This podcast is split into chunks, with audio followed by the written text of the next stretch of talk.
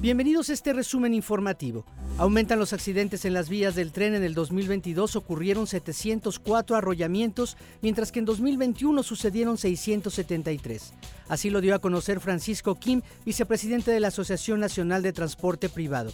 También alertó que existen personas que les gusta vivir este riesgo y que atraviesan las vías para grabarse y realizar retos. En la alcaldía Gustavo Amadero se realizó un operativo de recuperación de vialidades. En esta ocasión se retiraron 18 vehículos chatarra o abandonados en la vía pública. Un grupo de 50 policías y 6 grúas recorrieron las calles de la colonia Constitución de la República para detectar los autos que son llevados al corralón de El Zarco. Una pipa de gas con capacidad de 2.200 litros volcó en la autopista México-Querétaro, en la comunidad de San Miguel de la Victoria, en el municipio de Gilotepec, Estado de México. El accidente ocurrió con dirección a la Ciudad de México.